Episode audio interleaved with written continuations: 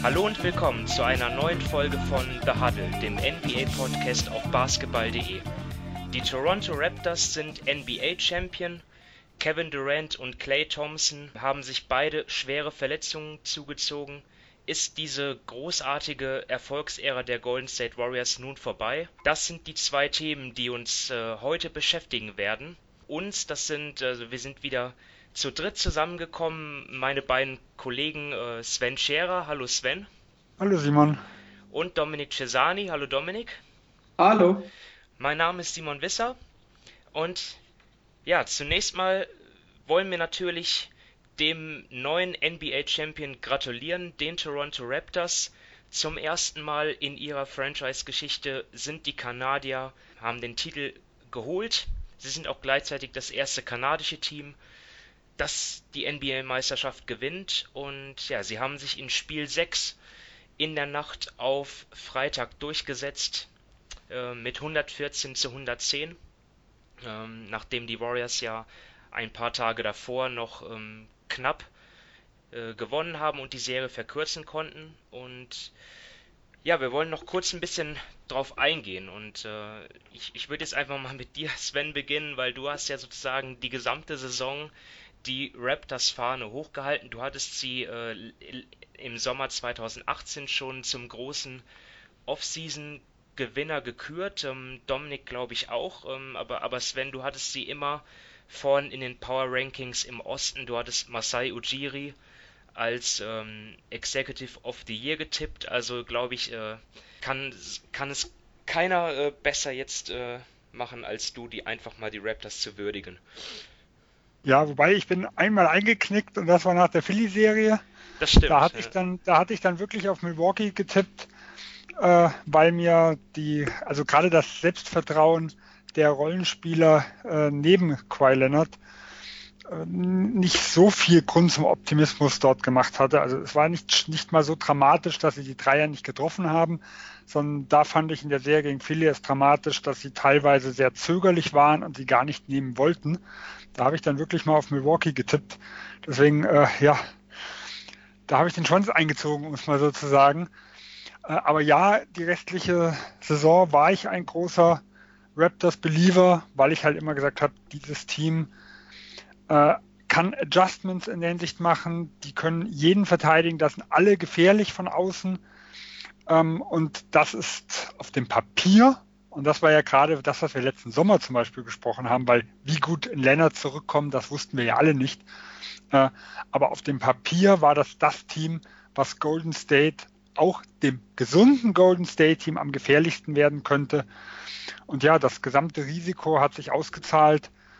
Ähm, und ja, trotz, sage ich mal, etwas äh, Verletzungspech auf Golden State Seite sind sie ein, also hat, sind sie ein verdienter Gewinner, denn wer Philadelphia in so einer Schlacht schlägt, Milwaukee schlägt äh, und auch Golden State nochmal schlägt, der ist nicht unverdient.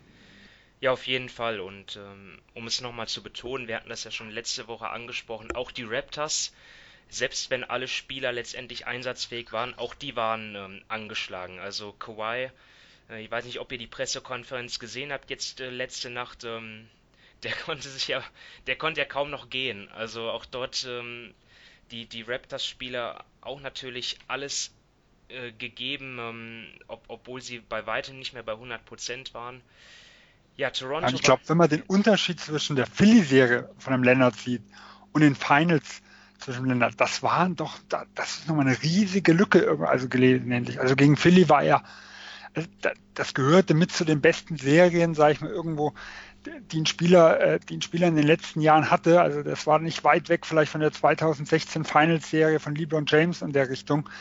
Äh, in den Finals war er gut, aber er war nicht in dem Maße überragend. Oder selbst in Milwaukee, wie er äh, auf beiden Seiten gerade gegen, gegen Giannis verteidigt hat und die Offensive noch getragen hat.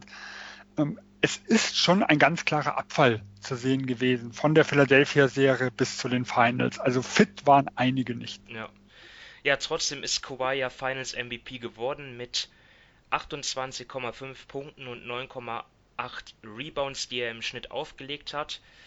Er war ja schon 2014 Finals MVP geworden ähm, beim, bei der Championship der Spurs und ist damit nach Kareem Abdul-Jabbar und LeBron James. Er ist der dritte Spieler, der mit zwei verschiedenen Teams Finals MVP wurde. Ähm, ja, Toronto war für mich auch klar das bessere Team, nicht nur wegen der Verletzungen der Warriors, aber auch deswegen natürlich dann auch letztendlich das tiefere Team. Ähm, ja, das, es ist halt ein bisschen schade jetzt, dass die, dass die Verletzungen der Warriors so die große Story sind jetzt nach den Finals. Ähm, das, das haben die Raptors eigentlich gar nicht verdient. Das ist ein bisschen schade. Ähm, andererseits den Raptors Beteiligten und den Fans auch wird es egal sein. Sie können feiern und ähm, haben das ja auch schon gemacht. Da haben wir ja auch schon viele Bilder gesehen, auch von Kawhi, der sich ausgiebig hat gehen lassen, kann man sagen. Ähm, ja, dann Dominik, wir haben vor den Finals gesprochen, also wir haben jetzt über Kawhi gesprochen, aber es haben auch andere Spieler abgeliefert, wie Pascal Siakam, Fred Van Vliet. Hättest du das in, in, in der Weise erwartet? Ich meine, wir hatten ja auch Van Vliet als X-Faktor ausfindig gemacht.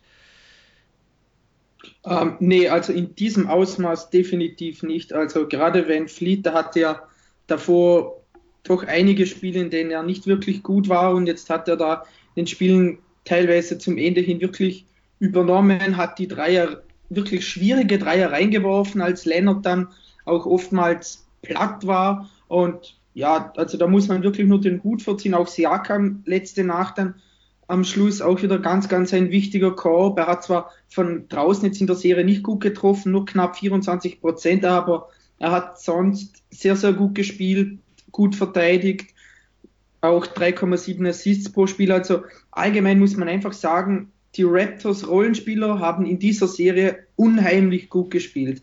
Gasol war jetzt letzte Nacht nicht gut.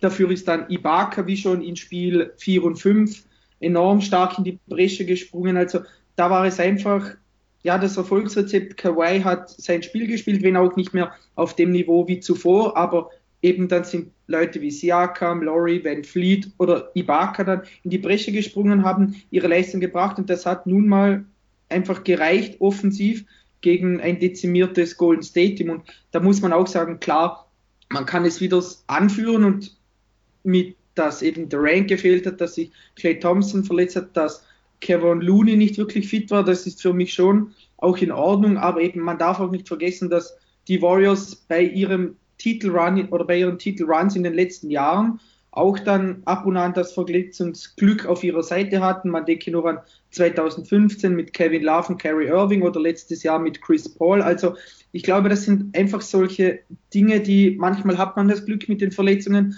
manchmal das Pech. Und dieses Mal haben es einfach die Raptors sehr, sehr gut gemacht, sowohl gegen die Warriors als auch in den Serien zuvor und sind absolut verdient Meister, denn ich glaube, sie haben ja auch von den 24 Vierteln, die gespielt wurde, nur vier Viertel oder so verloren. Also das ist absolut beeindruckend. Dazu haben sie alle drei Spiele bei Golden State gewonnen. Also ich glaube, da muss man nicht darüber diskutieren, dass die Raptors in dieser Serie das bessere Team waren und deshalb hochverdiente Titel gewonnen haben.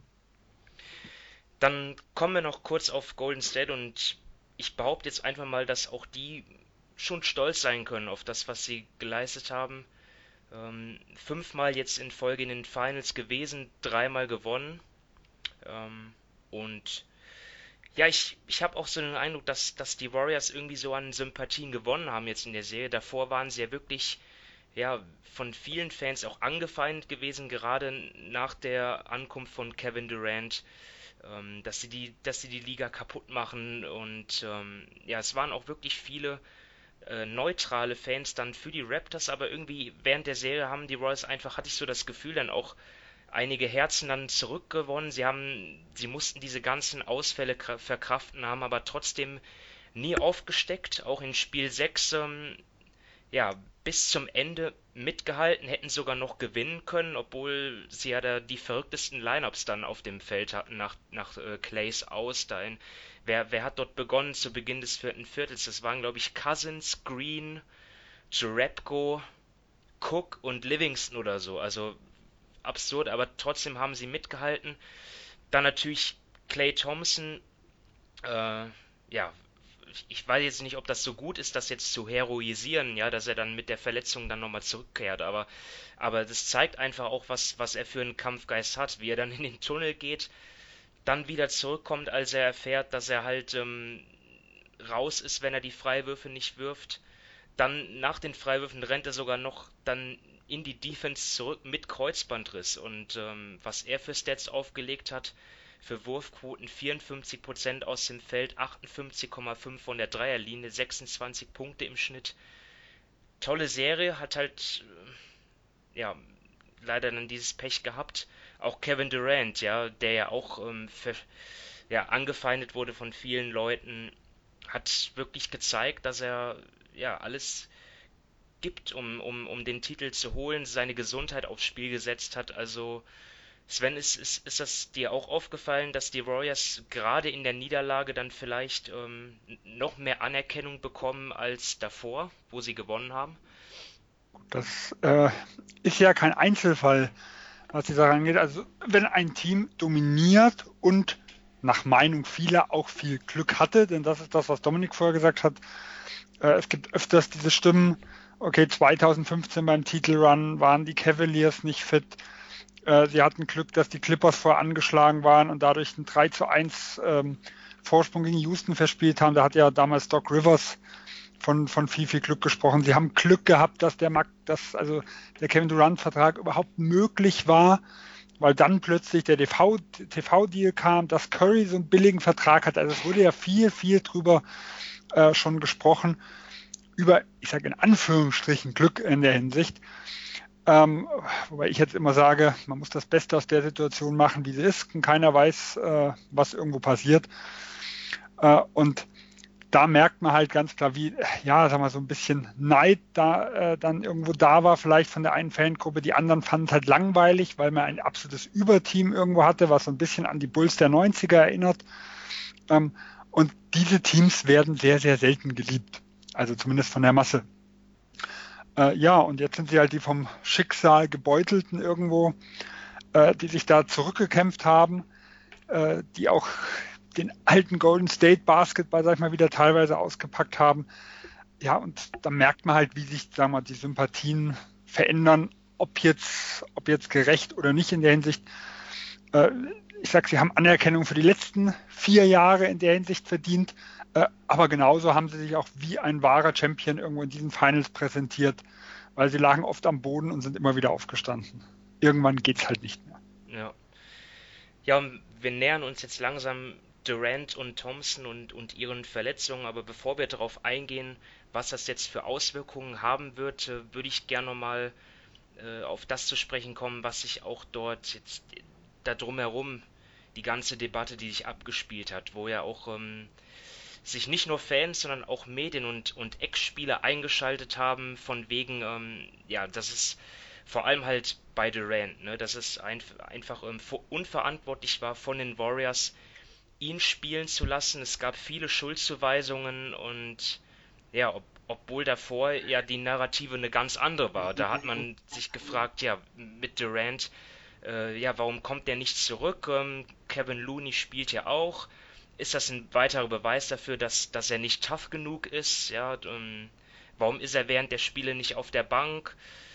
Der hat doch schon mit dem Kapitel Golden State abgeschlossen und also das hat sich komplett gewendet und für mich auch zum Teil ziemlich heuchlerisch die Debatte. Wie siehst, wie siehst du das, Dominik? Ja, das sehe ich genau gleich. Für mich war die Debatte einfach nur lächerlich und großer Quatsch.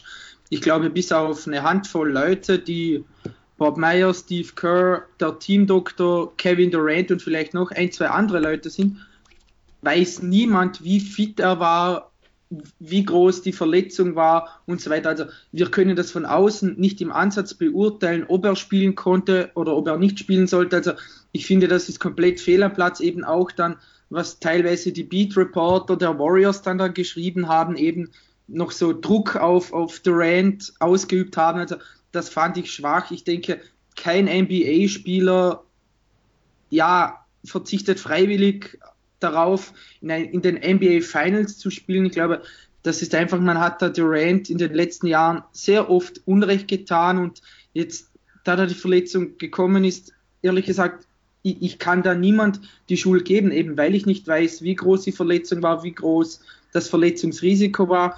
Ich denke, sie haben da die Risiken abge, abgewogen und ich meine, schlussendlich muss der Rand natürlich auch selber sagen, ob er spielen kann oder nicht.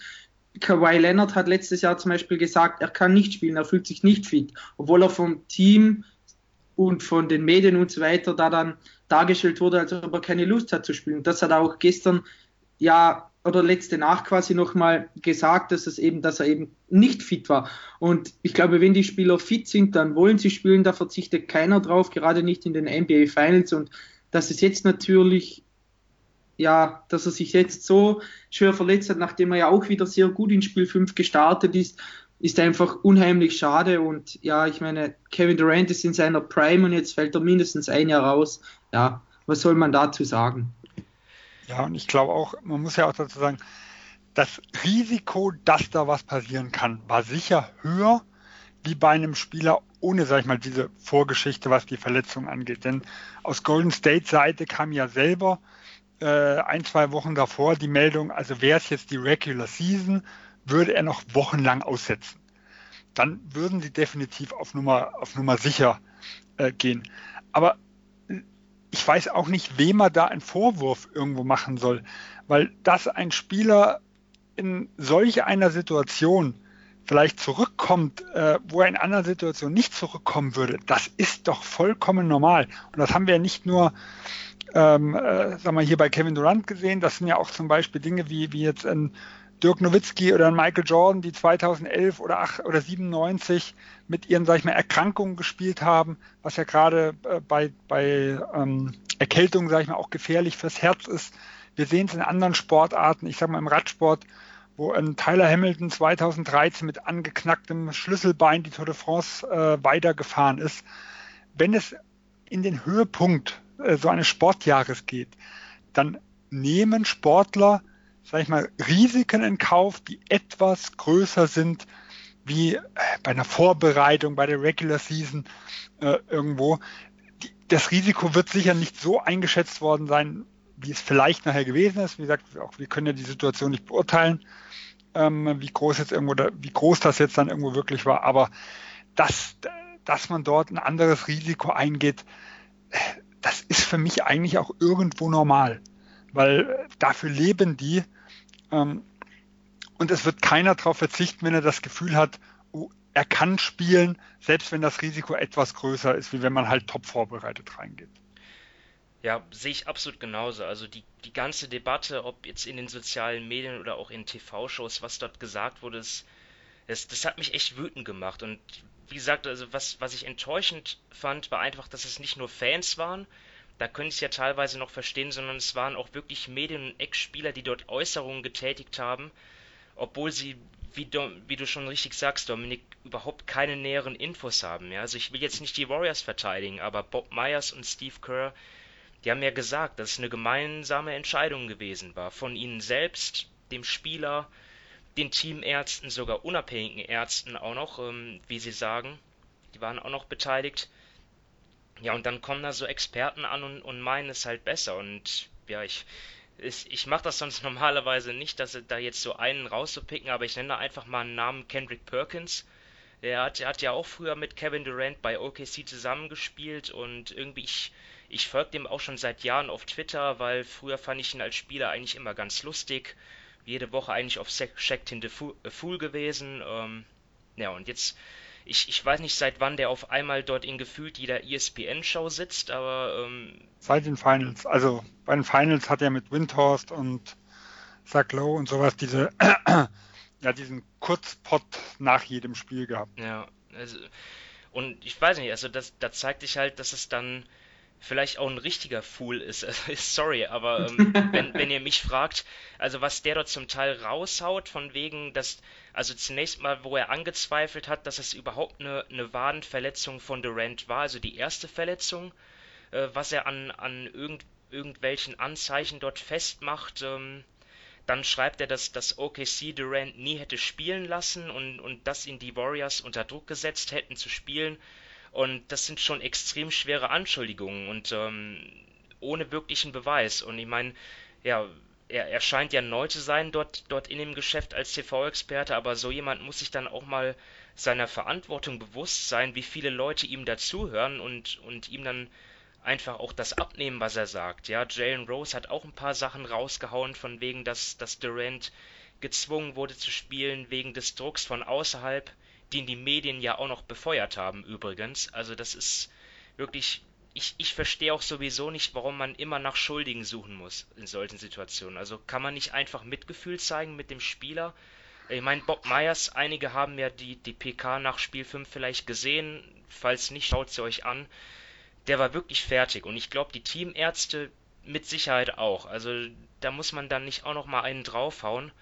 Ich fand das echt unverschämt. Ähm, ja, aber das ist meine Meinung. Sorry, dass ich mich jetzt mal hier ein bisschen auskotzen musste. Ähm, Sven, du musst da auch gar nicht mehr drauf eingehen, wenn du nicht willst. Ähm, aber es ging mir einfach total auf die Nüsse. Die Ironie an der ganzen Sache ist ja, wenn er zum Beispiel sagt, okay, sie hätte das nie gemacht, äh, Paul George und Russell Westbrook haben verletzt die Playoffs gespielt und mussten jetzt danach operiert werden. Ähm, da ist jetzt nichts Schlimmeres passiert, aber da weiß man ja auch nie genau, wie schwer äh, war jetzt die Sache. Also die haben das auch irgendwo in Kauf genommen, weil sie halt die Chance gesehen haben, einen leichten Weg bis zu den Conference Finals zu gehen, über Portland und über Denver. Äh, sie waren auf der richtigen Bracket-Seite.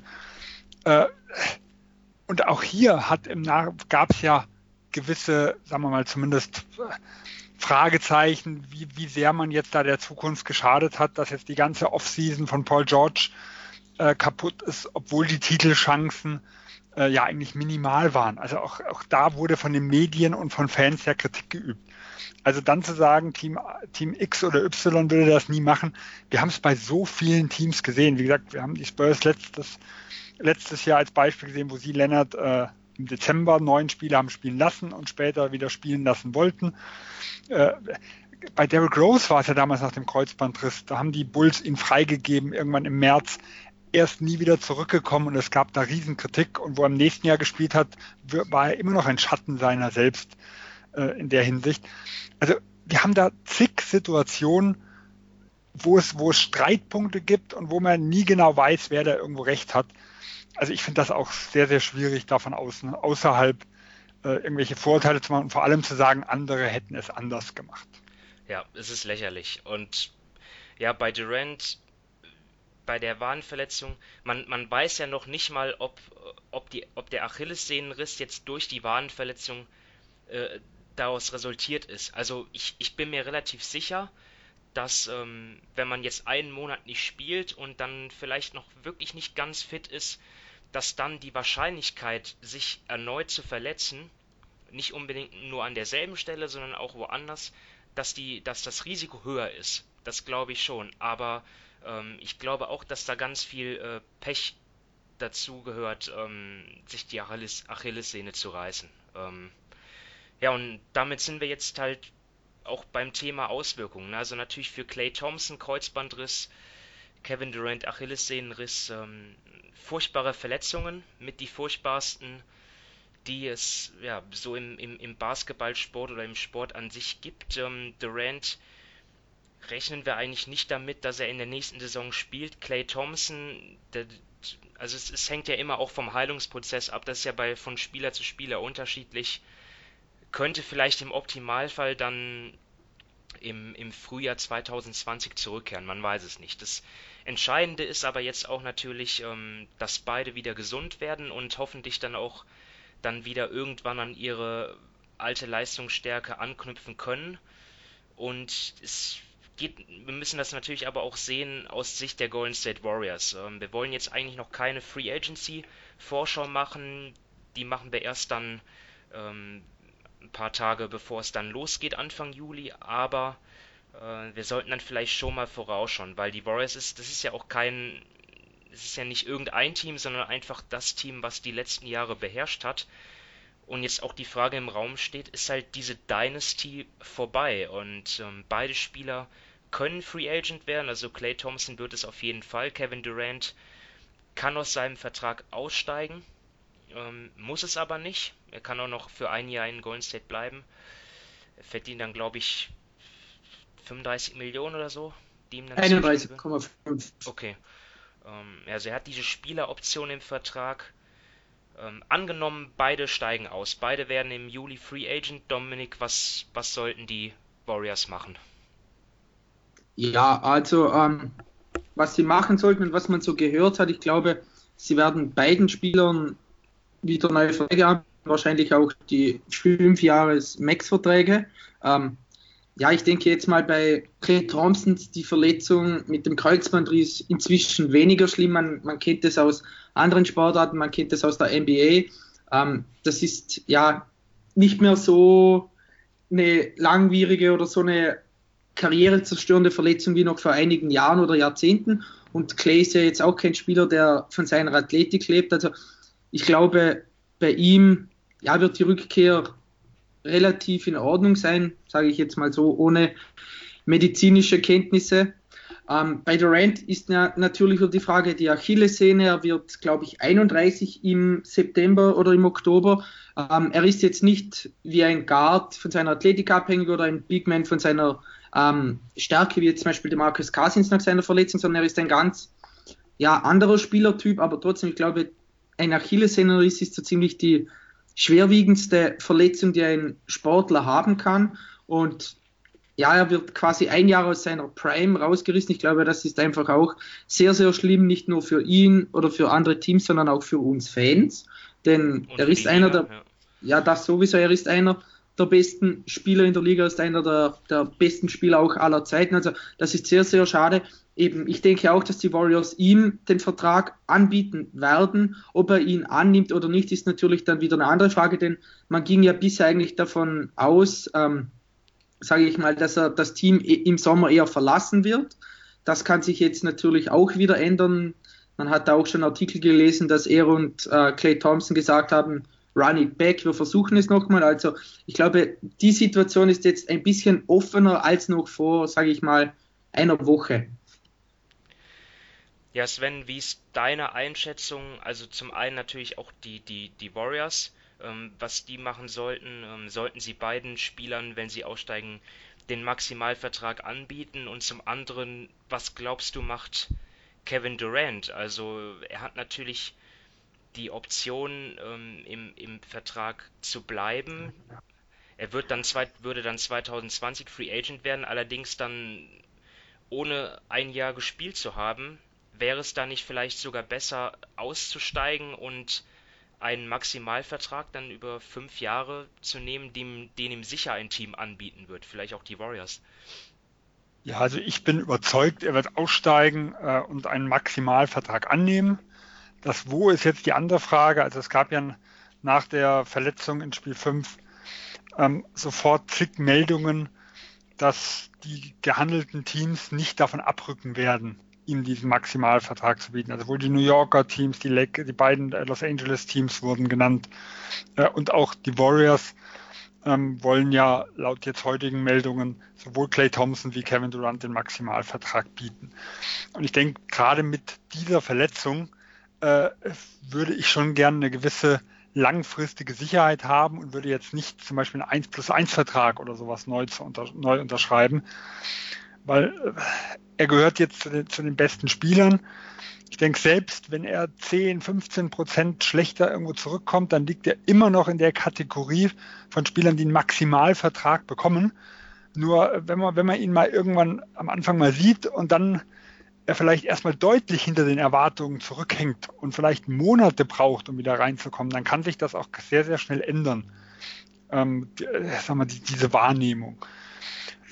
Ich könnte mir schon vorstellen, dass die Chancen von Golden State jetzt besser stehen, weil das fünfte Vertragsjahr zumindest rein finanziell jetzt schon ein Anreiz ist. Weil es ist nicht mehr so, dass er der Spieler ist, wo man sagen kann, also jetzt in vier Jahren, also selbst wenn er keine 50 Millionen mehr bekommt, aber er wird noch 40 oder 35 Millionen bekommen, das ist nach der Verletzung vielleicht nicht mehr ganz so gewiss. da könnte dieses fünfte Jahr ähm, schon nochmal ein Anreiz sein. Und wenn man nachher mal sagt, okay, ich suche eine neue Herausforderung, ist ja immer noch die Möglichkeit zu sagen, äh, ich will getradet werden. Das ist ja heutzutage für einen Spieler äh, nicht unmöglich und er hat jetzt auch erst drei Jahre, aber eine No-Trade-Klausel könnte er sich nicht reinschreiben lassen. Also er kann sich dann zumindest nicht aussuchen. Äh, und ich sehe es auch für die anderen Teams jetzt etwas schwieriger, um Kevin Durant ein Team aufzubauen. Also jetzt zu sagen, hier, ich sag mal die New York Knicks, die gehandelt wurden, wir bieten Kevin Durant, äh, Kyrie Irvin, Leonard oder wer auch immer dann, äh, Jimmy Butler, wer auch immer noch im Gespräch stand, kommt ihr mit hinzu?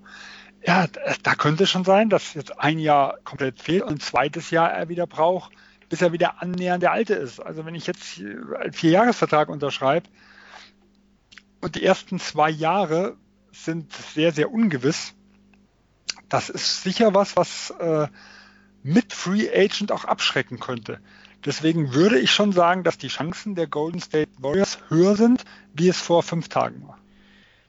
Also nochmal zum Verständnis, also Kevin Durant hat ja einen Zweijahresvertrag nur unterschrieben oder 1 plus 1 halt, ähm, aber trotzdem äh, halten die Warriors die Bird-Rechte an ihm und können ihm dadurch das extra Jahr dann anbieten. Ist das richtig?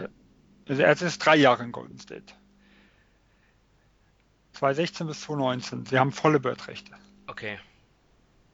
Aber ich weiß, ich war jetzt bei der Vertragssituation, war ich jetzt gar nicht so, so sicher. Ich habe gedacht, er hätte zwischenzeitlich nochmal einen neuen Vertrag unterschrieben, dann nochmal irgendwie. Ja, ja, aber das spielt ja keine Rolle. Er ist jetzt, okay. er ist jetzt 2019, insgesamt sein drittes Jahr in Golden State und nach drei Jahren hat man volle Bird-Rechte. Also sie hatten letztes Jahr nicht die vollen Bird-Rechte und deswegen konnten sie ihm auch nur in Anführungsstrichen 30 Millionen äh, bieten, äh, damals mit den Non-Bird-Rechten, weil wenn er die, die Early Bird äh, genommen hätte, hätte er mindestens zwei Jahre bleiben müssen, also nicht eine 1 plus 1. Da waren sie limitiert. Äh, in diesem Jahr sind es nicht mehr, erst drei Jahre dabei. Sie können ihm das Maximum bieten, ganz genauso wie Clay Thompson, ohne dass es äh, cap-technisch, sag ich mal, irgendwelche, dass sie da irgendwelche Freiräume schaufeln müssen. Ja gut, sie werden halt richtig Geld bezahlen müssen. Also, und wir reden hier nicht nur von dann gut 70 Millionen, die sie eventuell für zwei äh, Verletzte für eine Saison bezahlen müssten, sondern auch nochmal einen Riesenbetrag an Luxussteuer. Ja, also das ist finanziell schon eine Hürde, aber regeltechnisch ist das problemlos machbar.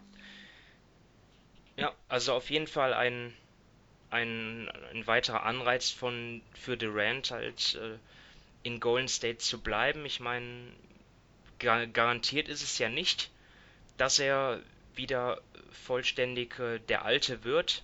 Ähm, es gibt zwar einige Beispiele jetzt mittlerweile, wo Spieler nach Achillessehnenriss wieder einigermaßen zurückgekommen sind. Ich glaube, Wesley Matthews kann man da nennen.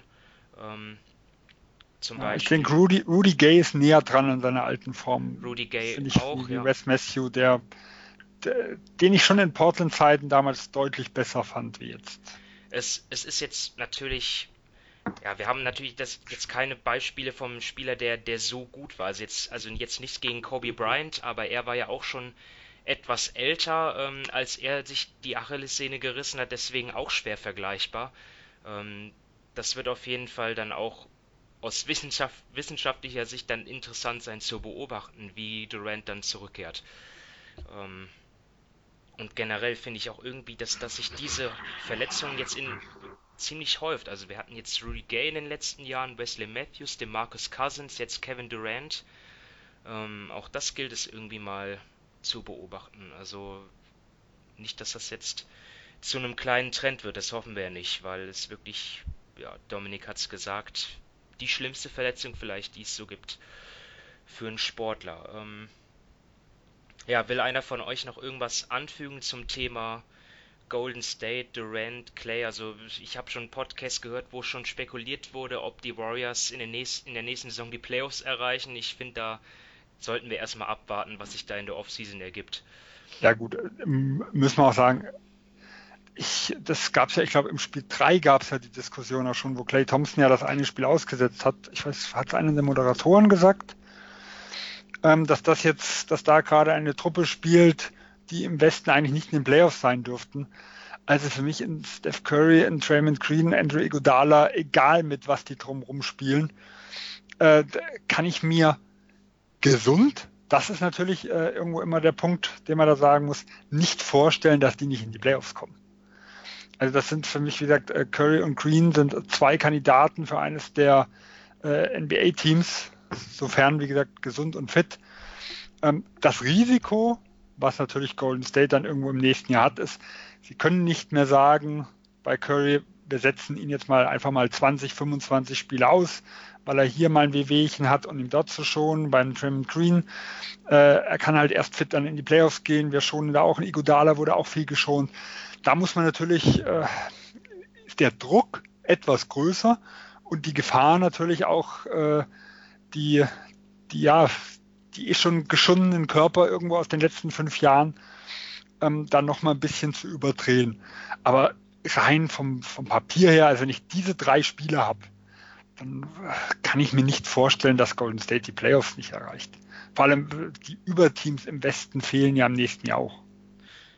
Ja. Vermutlich. Also man, die Free Agency kann viel ändern, aber momentan äh, sieht man sie zumindest noch nicht. Ja. Dominik, willst du noch was ergänzen? Nee, ich glaube, wir haben alles gesagt. Ähm, auf jeden Fall wird jetzt die nächste Saison wahrscheinlich wesentlich offener durch die ganzen Verletzungen, leider, und durch die Free Agency. Also ich glaube, da gibt es nicht so einen Top-Favoriten, wie man dieses Jahr mit den Warriors gesehen hat. Und aber wie Sven schon gesagt hat, man muss die Free Agency abwarten und vielleicht passiert da ja noch irgendwas Großartiges. Ja, das könnte ja auch einige Teams jetzt, sag ich mal, anstacheln. Äh, also wir haben jetzt keinen Stand heute äh, keinen klaren Top-Favoriten fürs nächste Jahr. Das war so in den letzten fünf Jahren etwas anders, weil da wurde Golden State eigentlich immer genannt. Äh, und das kann ja, wie gesagt, das ein oder andere Team auch nochmal anstacheln, einen ähnlichen Move äh, wie Toronto äh, zu praktizieren und zu sagen, okay, wir versuchen unser Glück, wir nutzen unsere Chance. Äh, das sind ja immer Dinge, die spannend zumindest für die Liga sind. Man muss halt immer versuchen, aus dem Schlimmsten irgendwo noch das Beste rauszuholen. Ja, ich glaube, das Thema wird auf jeden Fall zur Sprache kommen, wenn wir dann über die Free Agency dann genauer sprechen. Ähm, äh, für heute soll es das erstmal gewesen sein. Ähm, Nochmal, also Gratulation an die Toronto Raptors, wenn das vielleicht etwas zu kurz gekommen ist. Hoffe ich nicht. Eigentlich haben wir das auch behandelt. Auf jeden Fall haben wir herausgestellt, verdienter Meister. Ähm, ja, ähm, super Truppe gewesen. Ähm, auch super Management, muss man sagen. Masai Ujiri, ich habe mich heute nochmal ähm, an einen Artikel gesetzt, wo ich ein, einfach mal seine Moves seit 2013, die wichtigsten, ja, ähm, aufgearbeitet habe. Das könnt ihr auch auf unserer Seite lesen. Also auch er hat dort wirklich einen tollen Job geleistet und maßgeblich ähm, dazu beigetragen, dass die Raptors Meister geworden sind. Nick Nurse natürlich in seiner ersten Saison als Head Coach ähm, das haben auch nicht viele vor ihm geschafft, wobei in letzter Zeit schon einige. Steve Kerr, äh, Tyron Lue, aber trotzdem absolut bemerkenswerte Leistung auch von ihm. Ja, aber das ist jetzt ähm, natürlich noch nicht das Ende der Fahnenstange. Es geht jetzt schon demnächst weiter. Wir haben den Draft ähm, am 20. Juni, ähm, also in Deutschland in der Nacht auf den 21. auf den Freitag. Ähm, dort ähm, bemühen wir uns noch um einen Gesprächspartner, einen College-Experten, hoffen, dass wir dann auch dazu dann noch vorm Draft einen Podcast aufnehmen werden, denn wir drei ähm, sind jetzt in, in Sachen NCAA jetzt nicht so bewandert, zumindest in dieser Saison haben wir das nicht so ausführlich verfolgt, deswegen ähm, hoffe ich mal, dass wir, dass ich da noch ähm, einen Gesprächspartner finde.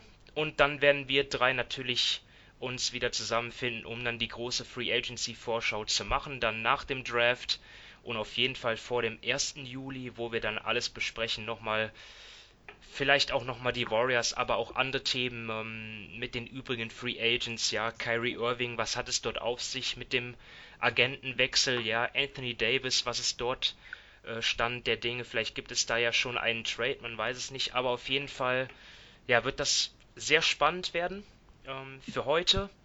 Bedanken wir uns erstmal ähm, für das Zuhören und ich bedanke mich mal wieder bei Sven und Dominik für eure Einschätzungen und ja, wünsche euch ein schönes Wochenende und genießt die wenigen ruhigen Tage, die, die es jetzt vielleicht gibt, bevor es dann wieder, vielleicht. bevor der Wahnsinn dann wieder losgeht. Hat jemand Twitter gecheckt, ob die Tage wirklich ruhig sind? naja, aber ich, ich werde auf jeden Fall die, die Stunde passiert ist. Ich werde auf jeden Fall die Notifications jetzt demnächst wieder einschalten bei Vogue und Co. Naja, ähm, also nochmal, Macht's gut, schönes Wochenende an alle, erholt euch und bis demnächst. Macht's gut, ciao. Ciao. Tschüss.